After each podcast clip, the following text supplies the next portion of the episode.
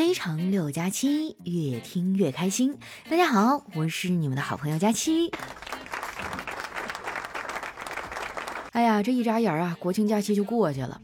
前两天我还在犹豫啊，上哪玩？结果这眼一闭一睁，上班了。要我说哈，假期真的没有必要折腾。你要是实在想去个地方，那不如来我的心里啊，我保证啊，一点儿也不急。我真的觉得哈，国庆假期出去玩挺累的。丸子却不这么认为。放假前一个礼拜哈，他就开始做计划了，兴奋的不得了啊，走路都蹦高那种。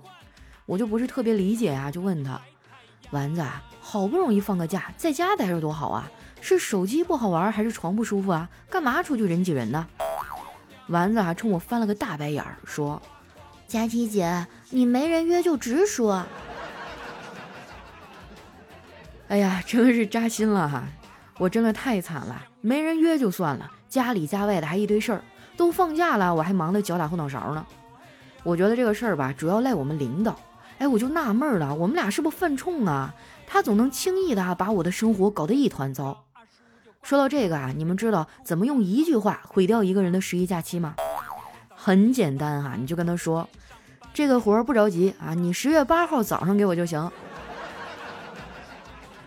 说实话啊，有的时候我觉得领导还不如甲方爸爸呢。今年甲方爸爸中秋节还送我一个礼盒呢，里面有一盒月饼啊，还有一个体重秤。刚开始我以为啊，对方的意思是让我控制一下体重，毕竟主播嘛，还是要注意自己的形象哈。现在呢，过去半个多月了，我突然领悟到甲方爸爸的意思了，他应该是想让我明白自己到底有几斤几两。这句话我经常能听到。上学那会儿呢，我们老师天天跟我说：“赵佳琪，你不好好学习也就算了，你还天天捣乱，你到底知不知道自己有几斤几两啊？”这种情况啊，在我同桌转过来之后就有所缓解了，因为他比我还懒。上课除了打游戏啊，就是睡觉，老师也不咋管他。有一次啊，他睡得太死了，呼噜声震天响啊，这老师实在讲不下去了，就走下讲台叫醒他说：“你为什么趴在桌上睡觉啊？”我同桌还揉了揉眼睛，说：“老师，要是能躺着的话，谁愿意趴着睡呢？” 真的是有理有据，让人信服啊！后来啊，我爸为了能让我好好学习，专门去找了一趟老师，给我换了个同桌。我爸真的太天真了，费这个劲儿干嘛？我跟你讲哈，我坐哪儿都能聊。后来把我爸逼的哟，放假的时候都不出去溜达了，就在家里看着我学习。不过呢，我依旧会偷着玩，但每一次哈都会被我爸抓着。那个时候我已经上高中了，我爸觉得闺女大了，不能再打了，所以呢就试图以理服人。但是我也找到对付他的办法了，那就是敷衍他。比如说哈，他问我怎么还不去学习呀，我就回答说：“爸，等我看完这集就去。”当然了哈，我也是这么给自己洗脑的。但事实证明啊，这种对自己说看完这集就去复习啊，打完这关就去睡觉，就像电视剧里啊坏人说干完这票大的就回老家娶媳妇儿一样，都是不会有好结果的。说出来你们可能不信哈，虽然我是个学渣，但是我的脑瓜还挺好使的，就是性格啊太懒散了，我稍微一努力啊就会有很大的进步。之前有一次啊，我跟小伙伴打赌。我要是能进班里前十，他就给我买一个月的早饭。结果啊，我愣是从全班倒数干到了班里第十。我爸知道以后高兴坏了，特意带我去吃了一顿海鲜。我一边吃啊，就一边担忧的问：“爸，我听说吃海鲜会痛风啊？”我爸拍拍我的肩膀，安慰我说：“闺女啊，放心吧，以咱们家的经济实力，永远都不会吃到痛风的。”我老家是黑龙江的嘛，不靠海，所以那次是我第一次吃海鲜。说实在的啊，我觉得海鲜也没有那么好吃。相比之下呢，我更爱吃肉，尤其爱吃炸鸡。不过炸鸡这东西啊，真的是减肥的大敌呀。根据我多年的经验哈，我给大家一个忠告，就是你减肥啊，想吃炸鸡的时候一定要忍住，只有忍一忍，等会儿吃起来才会更香啊。很多人吃炸鸡啊，都喜欢在家里吃。哎，我不一样，我喜欢在店里吃，因为在那儿吃哈比较有氛围。上次我去吃炸鸡啊，隔壁坐着一对妇女，这女孩呢看起来像是个高中生。他们爷俩点了一大堆吃的，东西上来之后啊，这大叔就一个劲儿的把炸鸡啊往小姑娘的面前放，一边放啊，嘴里还说：“闺女啊，你多吃一点，都是你的，爸不饿。”我当时就被感动了，这大概就是父爱如山吧。结果啊，我还没来得及感慨呢，就听见大叔接着说：“多吃点儿，吃成个大胖子，没有男孩追，就能好好学习了。”哎呀，这套路也太深了！这是亲爹能干出来的事儿吗？我爸就不会这样，他只会在我的伤口上撒盐呢。之前上大学的时候啊，我失恋了，在微信上跟他诉苦，我说：“爸，我今天恢复单身了，好难过呀。”过了老半天，我爸才回复我。我点开一看呢，是一个银行卡号，他说花不完的钱可以打在这个卡上，真的是气死我了。我妈就比我爸靠谱多了。我赚到人生第一笔钱的时候啊，就想给老太太买个礼物，但是不知道她需要啥呀。然后我就过去问她，我说妈，我给你买个吸尘器吧，这样你就不用弯着腰扫地了。我妈说不要，浪费钱。那我给你买个洗碗机吧，能省不少事儿呢。不要，别浪费钱啊。那你想要什么呀？你跟我说。我妈说，我什么都不要，这些活儿啊，你爸都能干。说来也奇怪哈，你说我爸在外面就像一个混世魔王一样，天不怕地不怕的，但是我妈一瞪眼儿，他立马就怂了。我哥呢也是完美的遗传了我爸怕老婆这个优点，在他们这个小家庭里啊，我嫂子掌控着财政大权，所以呢有绝对的话语权。我觉得我哥挺可怜的，有一次呢我就忍不住问他，我说哥啊，你这么活着憋屈吗？我哥说这样挺好啊，钱都放在你嫂子那儿还是不错的。比 ATM 机好，每次我跟你嫂子要钱，她都能给我十块二十块的。你看 ATM 机，她就取不出来零钱。这个角度真的还挺新颖的哈，已婚的大哥们都学起来，学会这套自我安慰的办法，有助于心理健康。其实我觉得哈，把钱都给老婆管也有好处，比如说各种节日哈，你就不用再费尽心思的买礼物了。说到这个呢，我要给广大的女孩们一个忠告。就是千万不要让直男给你挑礼物，你想要啥呢？你直接告诉他就好，而且呢，一定不能暗示。我哥没结婚之前啊，我嫂子就差点因为情人节礼物跟他分手。那个时候呢，他们俩都开始谈婚论嫁了。我嫂子就暗示我哥说：“亲爱的，我想要一台闪闪发光的，能在三秒内从零跑到一百的东西。”我哥当时非常痛快的答应了。然后呢，我嫂子就收到了一台体重秤。这把他气的好几天没搭理我哥，最后呢，还是我嫂子他爸出面劝和，这俩人才没分手。说起我嫂子他爸爸呀，真的是一个神奇的小老头。他这个人呢，特别的和蔼可亲啊，对晚辈也没有架子。村里人呢，都叫他老李头。他是村里的兽医。我上次啊，去我嫂子家里玩，正好碰上邻居啊来找他看羊。那头羊身上啊有刀伤，浑身是血呀。老李头看了看那只羊，说。哎呀，这是哪个杀千刀的，把你家羊捅成这样啊？邻居无奈地说：“是我自己捅的。我今天路过学校，看见我儿子考了年级第一名，回来就准备宰羊请客，结果一刀下去，我儿子回来说榜上那人不是他，是人家跟他重名了。大哥，你看这羊还能再抢救一下吗？现在杀了也没有心情吃啊。”这也太好笑了，当时我就没憋住笑出了声儿。不过呢，我还挺喜欢农村这个氛围的，恨不得全村人都是亲戚，大家都很熟悉啊，没事开开玩笑也不会有人当真。不像大城市啊，人情淡漠，特别是在职场。比如说你离职了，当你还在为如何委婉的退出部门同事群感到烦恼的时候，他们可能早就已经建立一个新群了。人类的感情是很复杂的。真的不能把自己的喜怒哀乐啊建立在别人的身上，这样你会很难受的。我现在就想通了，谈恋爱不如搞钱，最起码钱不会背叛我，而且钱本身呢就能带来很多快乐。比如说啊，可以放肆的买买买。最近节日比较多嘛，我买的东西也多。不瞒你们说啊，这一个月光是拆出来的快递盒子，我就卖了一百多块钱。你们说我是不是很节俭啊？而且呢，我那个返利公众号长省哈也给我省了不少钱，之前呢跟咱们听众聊天，他们经常说哈，长省不仅让他们省了钱，还帮他们培养了一些省钱的思维方式。有的小伙伴哈，甚至学会了砍价。我觉得呀，大家赚钱都不容易，勤俭持家总归是没有错的。想省钱的朋友啊，可以关注一下这个返利公众号，名字叫长省，长是经常的长，省是省钱的省。搜索方法呢很简单，打开微信哈，直接点击搜索栏，在搜索指定内容里呢选择公众号，打出“长省”两个字儿，再点击搜索，这样跳出来的第一个哈就是可以帮你省钱的返利公众号长省了。一定要搜公众号哈，要不然你找半天。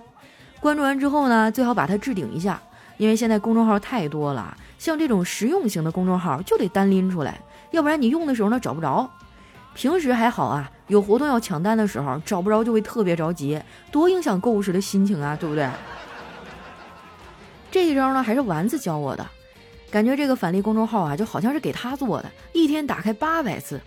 我做梦都没有想到哈，我最大的客户居然是丸子。不过这个大客户有时候还挺烦人的。前段时间呢，叨叨去外地学习，丸子就搬过来跟我一块住了几天。现在叨叨回来了，他立马就抛弃了我，奔向了男朋友的怀抱。叨叨回来之前啊，我们俩聊天，聊到小别胜新婚这个事儿，我就问他：叨叨回来之后，你们俩见面第一件事打算做什么呀？丸子想了想说：相互出示核酸检测报告。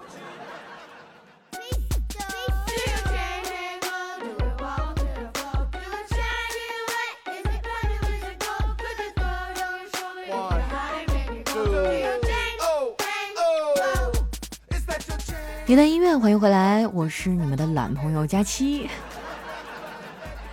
哎呀，真不好意思啊，隔了一周才更新，我没出去玩，是疫情把我给耽误了。这不十一假期嘛，我寻思回老家待几天，结果我刚下飞机，我老姨就给我打电话说：“你别回来了，哈尔滨疫情挺严重的，你们家小区被封了。”当时我就懵了，因为我就拎个小皮箱回来的，所有厚衣服都在家里了。你能想象啊，我从三十多度的南方穿个小裙子回到家乡，外面只有零上八度的心情吗？好在我朋友家有一个空房子，让我暂住一阵儿。但是那个房子啊，除了床啥也没有，晚上冻得我是瑟瑟发抖。后来我半夜实在扛不住了，花四十块钱买了个电褥子铺上了。有人问啊，说你为啥不住酒店啊？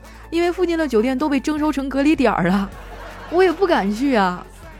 哎呀，反正前几天过得老惨了，做了四次核酸，我都想给自己放一首二泉映月。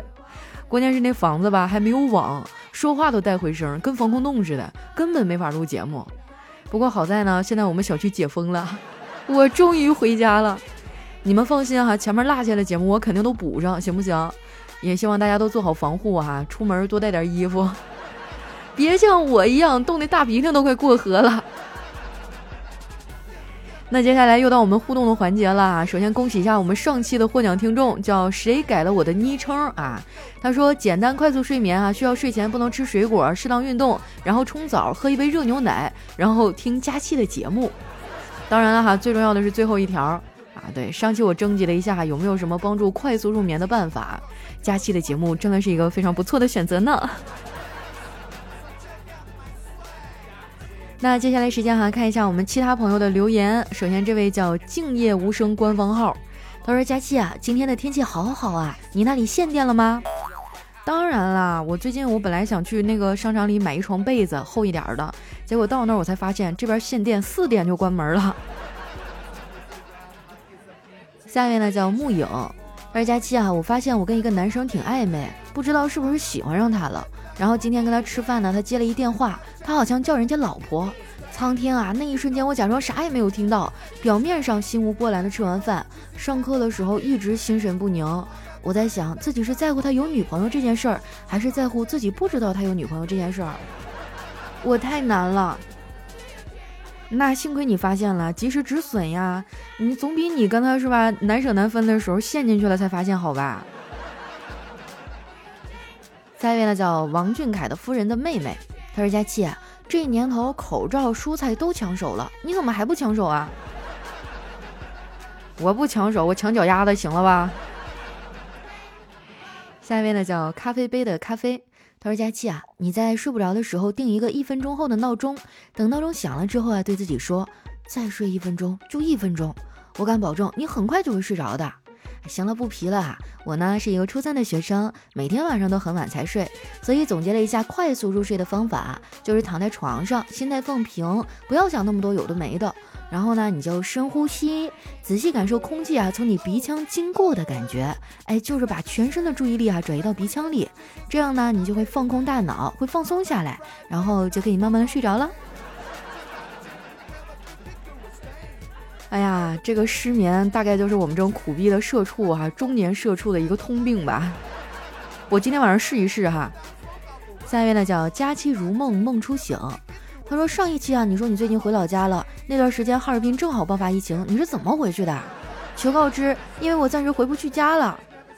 我前面不说了吗？回呢是可以回的，但是你就出不去了。”下一位呢叫爱读我留言的佳期，他说：“佳期姐，我是个近视，有一次呢，我坐公交车，刚上车啊，就看到后排座有一个人很眼熟。”我以为是我朋友，我就和他打招呼。从上车啊，我就开始和他招手，他都没有给我回应。直到从前走到后，我才发现我认错人了。全车人都在瞅着我哈，当时我恨不得找个地缝钻进去。这算什么呀？就近视眼的通病。我经常就是不戴眼镜的时候出门哈，我就熟视无睹，哪怕看到这个人比较像，我都不打招呼，因为我觉得他要认识我，他会主动跟我说话的。下一位呢叫佳期的虞美人，他说有一天哈，一个吝啬鬼买了两个雪糕，正准备吃，忽然呢看到一个熟人走过来，连忙呢就把它藏到衣服里。闲聊不久啊，这个熟人就看到他的衣服湿了，还有水渗出来，然后下意识就摸了一下，嚯，凉啊！就问他怎么了，那个吝啬鬼回答说：啊，最近身体不舒服啊，出冷汗。你这哪是出冷汗呢？你这是出冰汗呢！下一位呢叫佳期的雨欣，他说今天体检抽血排了好长时间的队，到我了。护士妹子呢看看我的右臂找不到血管，说：“大哥平时不怎么运动啊？”我果断换成了左臂。护士妹子来了一句：“哟，大哥原来喜欢用左手啊！”哎，我听说就经常使用一只手的话，可能会出现那种麒麟臂的情况，就是一边特别粗壮，另一边就嗯比较弱小。真的吗？所以建议大家以后做运动的时候，尽量两只手互相用一下哈，左右互搏嘛。下面呢叫谐音梗就是好笑。他说唐僧师徒啊西行取经，途经一片深山密林，突遇强盗大喝：“此路由我开！”此那唐僧听罢大喜，连忙掏出手机说道：“这位施主有 WiFi，为何不早说呀？”这个段子编的不严谨啊！你说我真的有 WiFi，干嘛还去取经啊？直接传过来不好吗？下一位呢，叫天涯海角追佳期。他说：“佳期，因为有了你，所以每天都很晚睡，即使睡着了，醒来第一件事就是想你，然后不自觉的拿起手机看看有没有你发我的消息。要不是最近都没有人给我发消息，我真的就信了哈。”你们这帮人就在嘴上忽悠，一个个口口声声说喜欢我，最后还不是娶了别的女人？哼！下一位呢叫八卦小天才，他说一大早上班哈，就听见同事们在议论。甲说：“我昨天啊，看见咱单位领导去了男性专科医院。”乙说：“哈，那肯定是得那种病了。”丙说：“早就听说他在外面乱搞了。”当时我就愤怒了，喂，你们别这么八卦行不行？他们终于住嘴了。我点上一颗烟，思绪半天，然后请了个假，直奔医院。哇，那你们这办公室的关系比较复杂呀。下一位呢，叫随处流浪的风筝。他说，有一对老夫妻哈，到了结婚二十五年的纪念日，这妻子发现丈夫的抽屉里啊有鸡蛋和两万五千块钱。妻子问其原因哈，丈夫内疚的说：“我很对不起你，每当对你有不忠的行为，我就放一个鸡蛋。”然后妻子想啊，这二十五年中只有五次，哎，可以原谅。于是又问，那么这两万五千块钱是怎么回事呢？丈夫说，鸡蛋多了就拿去卖呗，换成钱存在这儿。那你这体质挺好啊，两万五千块钱能买一车的鸡蛋吧？下一位呢叫真理，总是掌握在老婆的手中。他说我老婆爱干净啊，隔三差五就会搞一次大扫除，每次都是忙得不亦乐乎。其实呢，我真的很纳闷啊，她怎么就这么爱干净呢？直到有一天，我在一本书上找到答案。据科学家分析，百分之八十以上的妻子啊，喜欢搞卫生的原因是可以找到丈夫的私房钱，或者呢，还能发现丈夫是不是和其他女人有私情。最重要的一点是，这样做起来名正言顺，在外人和丈夫看来呢，只能称其为勤劳。我顿时恍然大悟，然后仔细一想，那我老婆可真是够粗心的哈，都没有找到你的私房钱是吗？其实你并没有。这么想想，突然就觉得难过了哈。下一位呢叫笑一笑十年少，他说今天啊跟二货老婆逛街，路过一个蛋糕店，我问他想不想吃蛋糕啊？他说不想吃，闻见味儿了过敏。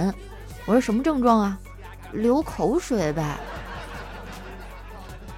哎，我真的超爱吃甜食，尤其是蛋糕。我朋友就跟我说，你要想减肥，一定要戒糖。只要你把糖戒了哈，就就平时照常你都能瘦一点。也不知道真假哈，但是我觉得活着不让吃糖，那活着还有什么意思啊？下一位呢叫月夜，他说姐姐家的小丫头五岁了，有一天放假呢，我去他们家玩，看到她在吃糖，因为她正在长牙嘛，所以吃糖不太好，我就骗她，琪琪吃多了糖不好，长大以后会很丑很丑的。她一脸惊恐的把糖给吐了，然后瞪着大眼睛认真的问：舅舅，你小时候很爱吃糖吧？这是谁家的熊孩子啊？不要的话，我就从窗户推出去了。来看一下我们的最后一位啊，叫笑嗨了。他说在外面吃饭哈，对面有一个小萝莉跟他爸同吃一碗。他爸呢，先是把他喂饱了，然后答应他的要求去买奶茶了。然后就见这小萝莉啊，拿起勺子，一勺一勺往里面放辣椒，嘴里还不停的嘀咕：“让你喂，我让你喂，吃不下了还喂，辣死你！”说好了，女儿是爸爸上辈子的小情人呢。你这小棉袄有点漏风啊。好了，那今天留言就先分享到这儿哈。喜欢我的朋友，记得关注我的新浪微博和公众微信，搜索“主播佳期”，是“佳期如梦”的佳期。哎，有什么想对我说的话呀，或者好玩的段子哈，可以留在咱们下方的留言区，我会抽选一些呢，在下期来和大家做分享。那今天我们的节目就先到这儿啦，咱们下期再见。